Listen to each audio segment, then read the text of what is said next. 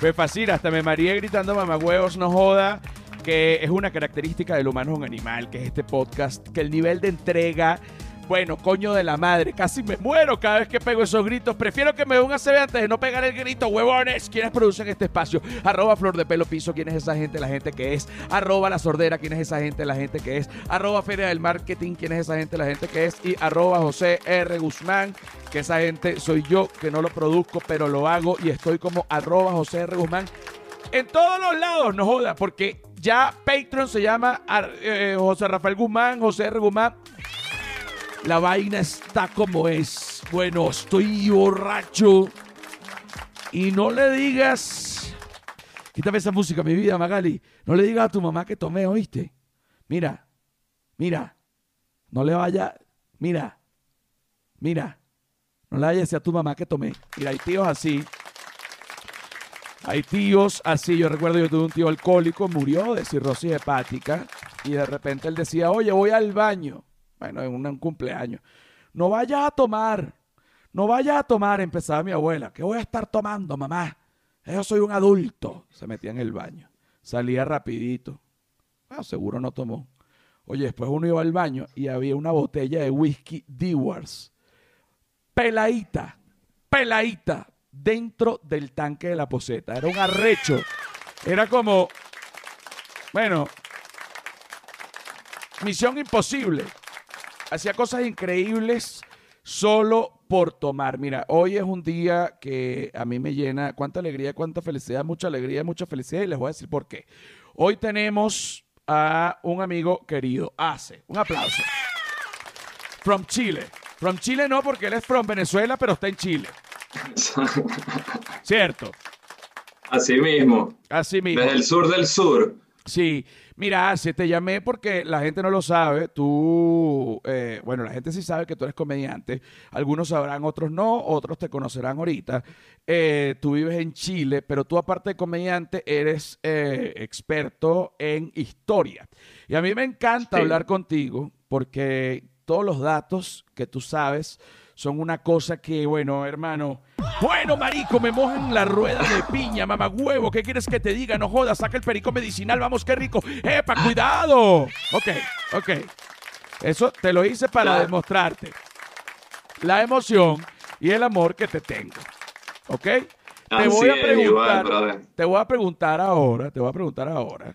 Ya te voy a dejar hablar. Te voy a preguntar ahora acerca de algo que a mí me llama mucho la atención que son, a mí me llama mucho la atención, hace los objetos que utilizamos en el día a día. Por ejemplo, las cosas que utilizamos en el día a día, la gente no les, no les presta atención, eh, no les genera curiosidad porque los conoce muy bien.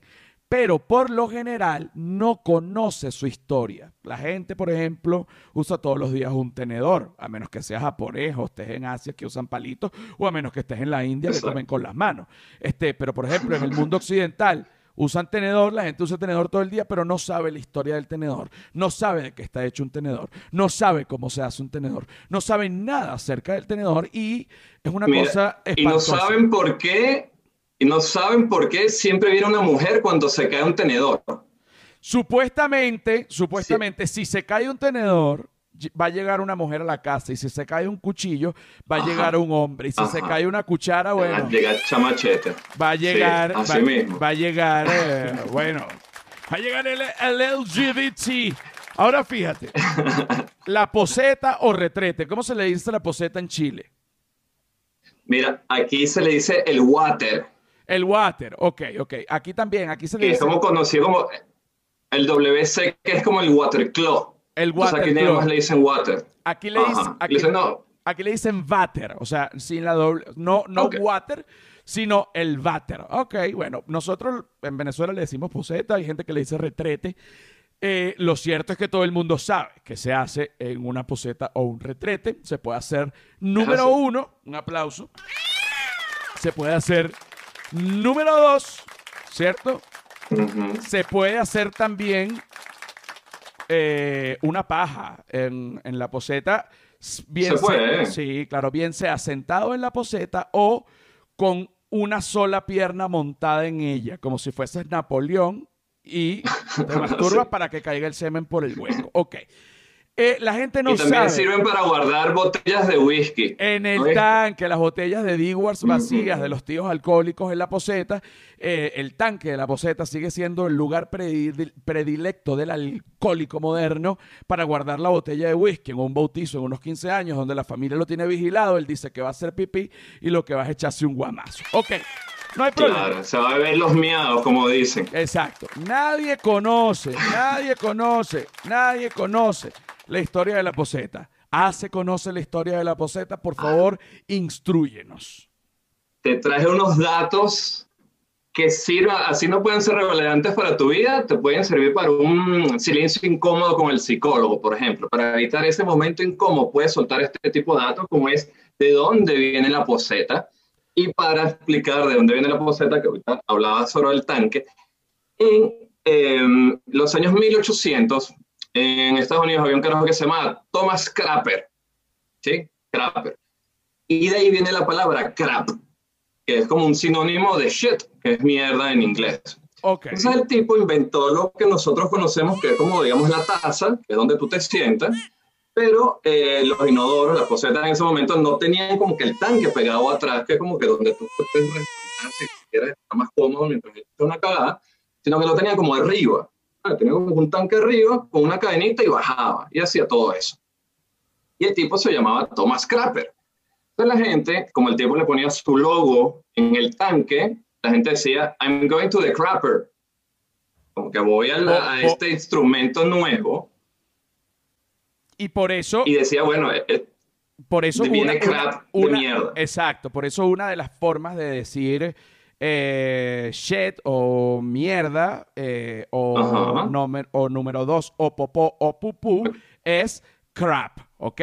Pero fíjate que también hay una, yo estuve leyendo y hay una evolución con respecto a la poseta o retrete, porque en, eh, digamos, el tanque de agua y la utilización del agua en cuanto a las heces fecales del humano vino mucho después, porque primero el humano comenzó haciendo sus necesidades en el piso, luego fue evolucionando haciendo sus necesidades en el piso, pero abriendo un hueco y tapándolo, luego fue evolucionando haciendo en un tobo y tirándolo por la ventana, por eso es que, según las normas de educación que se escribieron en los años 1700, 1800, las mujeres tienen que ir del lado izquierdo de la calle. Eh, mentira, del lado derecho de la calle. Para ver, déjame explicarlo mejor. Ajá, las mujeres derecho, tienen que ir derecho. del lado de los carros. ¿Por qué? Porque antes la gente botaba el pipí que hacían todos por la ventana. Entonces era preferible que el pipí le- era de caballeros recibir el pipí, el pipí tú como Claro. hombre que lo recibiera tu mujer, ¿no? Eh, Claro. Obviamente, bueno, las, las épocas van cambiando y todo esto va evolucionando, pero la poseta o retrete en la época medieval, básicamente era un hueco en un castillo que quedaba en una parte alta, en una torre, y, Ajá. y- y digamos que eran como cinco pisos. el excremento caía, eh, digamos, en caída libre y por haber tanta distancia entre el culo y el piso, nunca olía mal. Era- ese, era el, Claro. ese era el principio. Pero había El problemáticas. primer ducto. Había problemáticas, explícamela. Mira, cuando esto, eh, eso se remonta, antes de eso, que se, creara ese primer baño, este primer inodoro, antes se, se reunían las familias y la gente del pueblo donde vivían y habían como que es- esta especie de letrinas y todos se sentaban a cagar uno al lado del otro. Entonces era como que un momento familiar, un momento entre amigos y ahí el humano todavía no entendía que, coño, que necesitaba como privacidad para estar eso. Entonces, en 1596 llegó un tipo que este, se llama George, eh, Sir John Harrington, Ok. un inglés, que la madrina era la reina Isabel I Ok. de Inglaterra, que ella reinó hasta 1603 y a partir de 1604 está la vieja que está ahorita, la reina actual. eh, exactamente, que tiene ah, más de 450 años. Sí, 487, por ahí, algo así. Desde 1600 ella está reinando. Entonces el tipo le regaló este, como que esta obra de ingeniería a su madrina, para que dijera, coño, madrina, para que no se sienta ahí con los demás, que estemos cagando, que no sea como un poco incómodo, porque ves a los ojos ahí en grupo, es como que, coño, es como un sauna, Pero, Pero, terrible, es terrible, es terrible, es terrible. Eh, eh, Sí, sí. Yo sí soy partidario de que el momento de, de hacer número dos debe ser eh, un momento para uno. Un momento para uno y no Claro. hacerlo en grupo, a menos que la persona que esté enfrente de ti te dé la mano. Si los dos se dan la mano, eh, creo que sí se puede hacer una conexión y terminan al mismo tiempo. Claro, claro, es como un apoyo ahí. Allí. Hay, una leyenda que si, si tú te das coñazos en la rodilla, eso te ayuda a ir al baño más rápido. Hay Entonces capaz leyenda. era como que una forma esa. Entonces, el tipo se construyó este, este, este, este, como que este bajante, se caía en caída libre toda la mierda y abajo había un tipo limpiando que ese fue el primer trabajo de mierda de la historia. Tenía que estar recogiendo. Y lo loco de todo esto es que se realizaron varios asesinatos a través de ese bajante.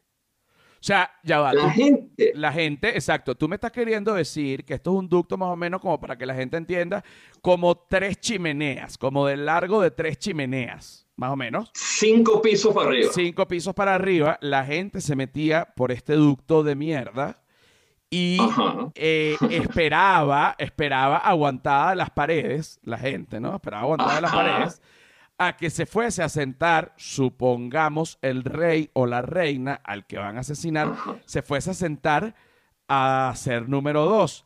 En el momento de que la persona va a ser número dos, la persona está totalmente concentrada en el acto y no piensa nunca que le van a clavar un puñal por el culo. O sea, Jamás. cuando tú te sientas Jamás. en una poseta o en un retrete, de todas las cosas que pueden pasar, tú jamás pensarías que cuando te En sientas va a venir un puñal y se te va a meter en el culo.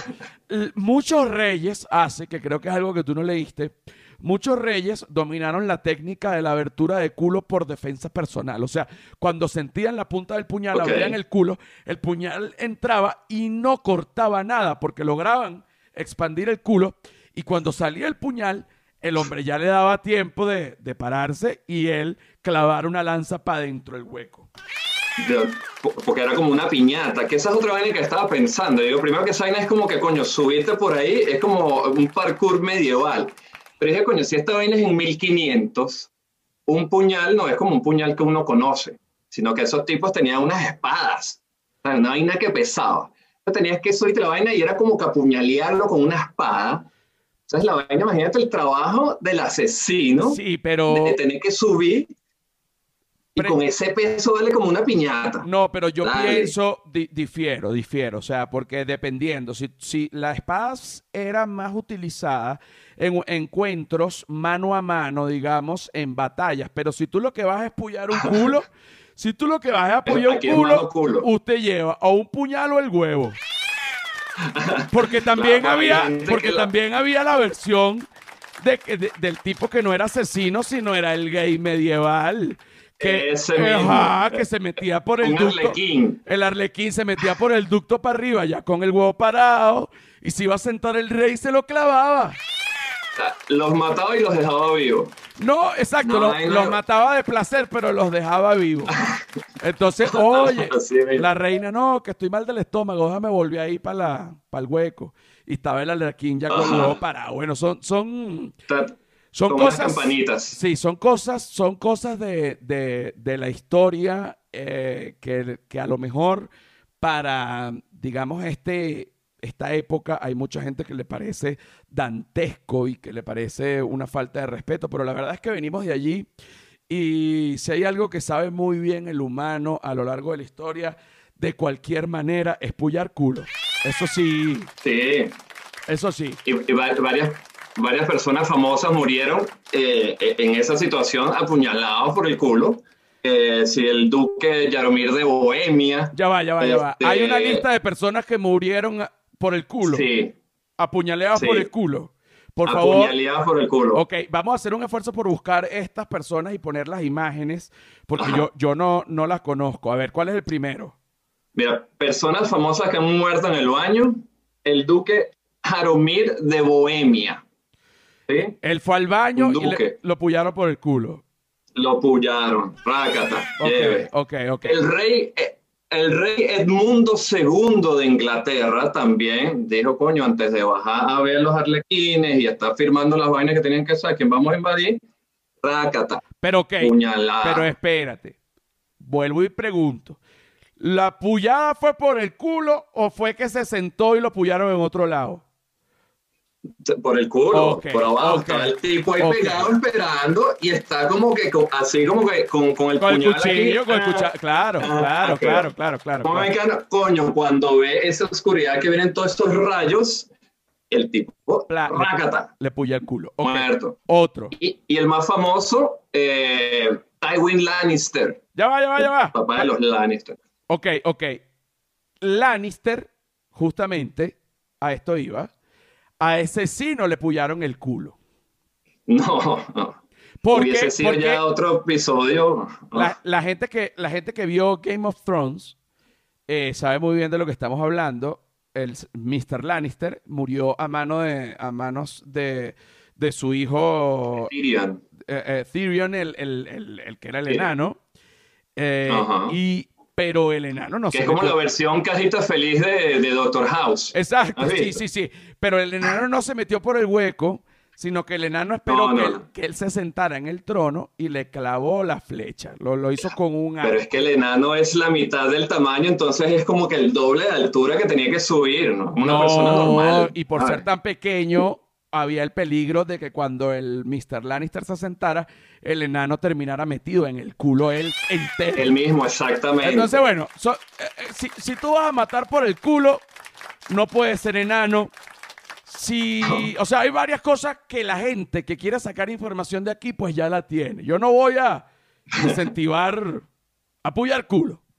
Pero si eres enano, ya tú sabes.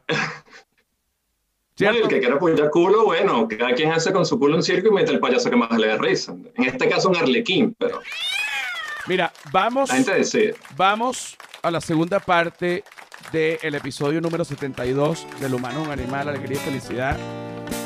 Venimos ya.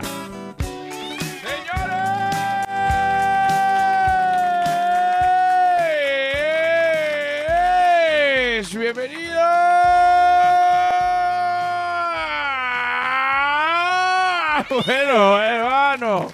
Bueno, pero ustedes no me reten. La gente, ah, no, que me escriben. Tú no sabes gritar. No sé gritar.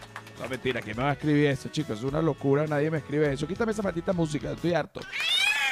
Quiero oír nada. Lo que quiero es hablar. Yo lo que quiero es hablar.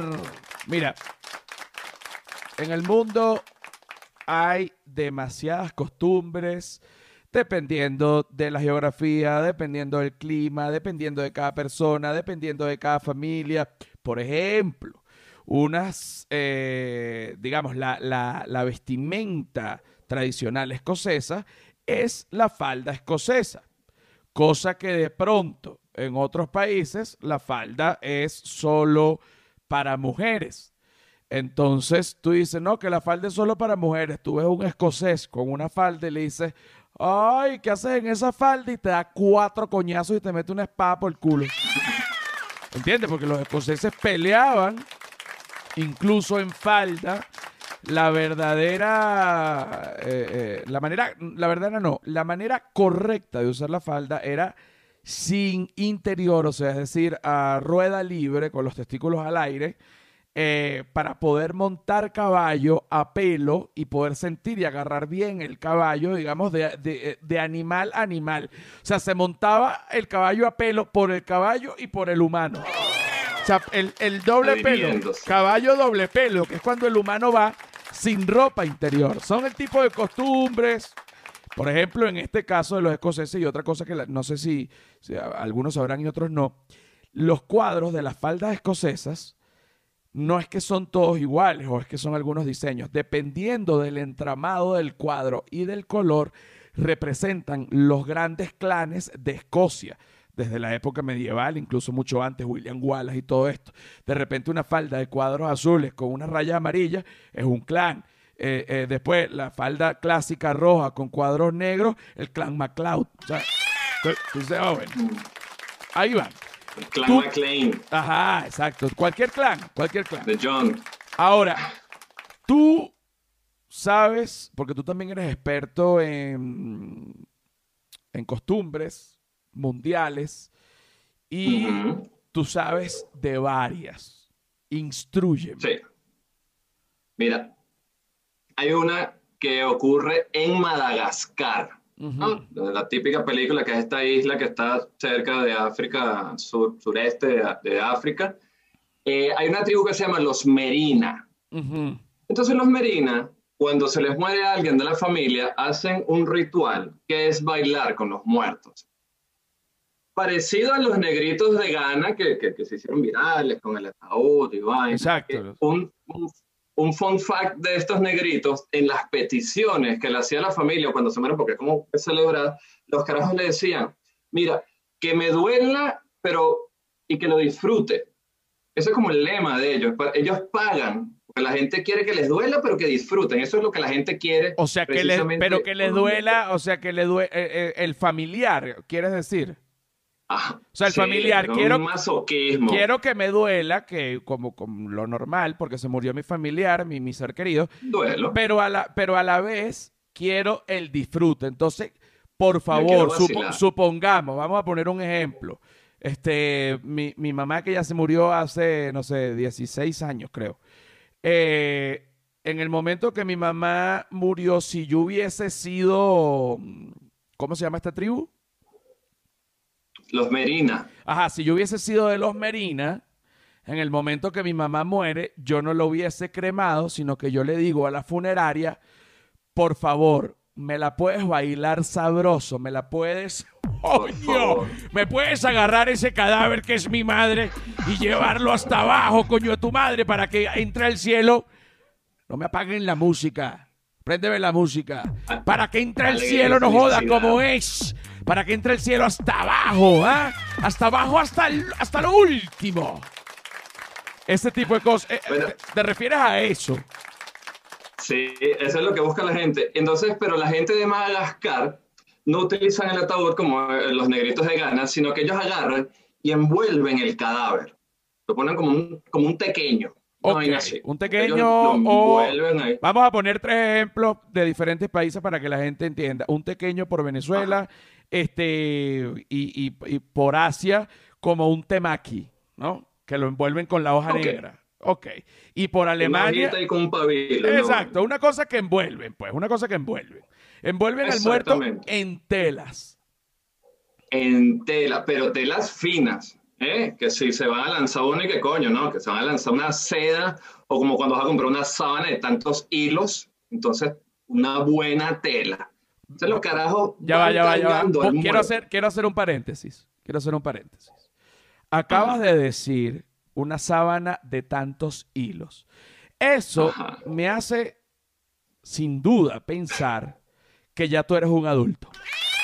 Sí, Ya tú eres un adulto. Ya, ya cuando uno, para la gente que escucha este podcast, este podcast, eh, de hecho se hizo un estudio estadístico y se targerizó, o sea, este, se dividió muy bien la audiencia y se divide básicamente en dos. Las personas que saben que las sábanas se dividen por hilos y las personas que no tienen ni puta idea de los hilos de las sábanas. Ni la más mínima idea. Este podcast Sí, la- la- tiene la- los dos grupos, tiene esos dos grupos. Explícale a la gente cómo funciona el tema del hilo de la sábana, a grosso modo como tú lo entiendes. Ok. Mientras más hilos es una mejor calidad porque tiene una mejor eh, fabricación y todo esto. Entonces, como Y que es más suave. Tienes más. Es más Sí, suave. Más ahí. Mientras más hilo, más suave. Mientras menos hilo, no joda, es un trapo mardito. Claro, es como estar en la playa. Como- con como un hilo ahí puesto, no, Exacto. incómodo. Por, por ejemplo, una, una bata de estas de playa que son como. Ah, bueno, no. Otro ejemplo, un saco de papa que es áspero. Tiene po- poco hilo. Tiene poco hilo.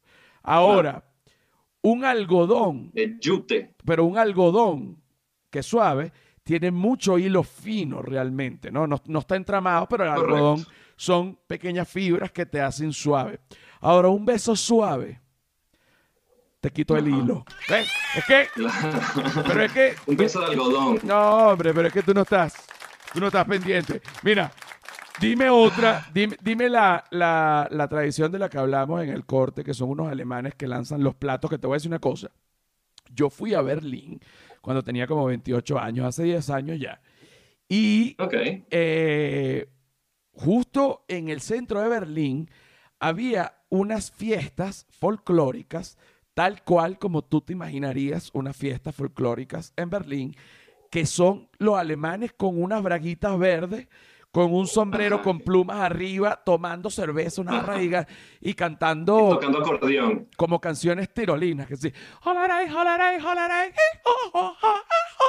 Este, esta, esta locura como muy de montaña, salchichas, este, era como una feria, juegos típicos, y me impresionó que uno de los juegos típicos era lanzar la pelota blanca de, de pool, Del billar. de billar, Ajá.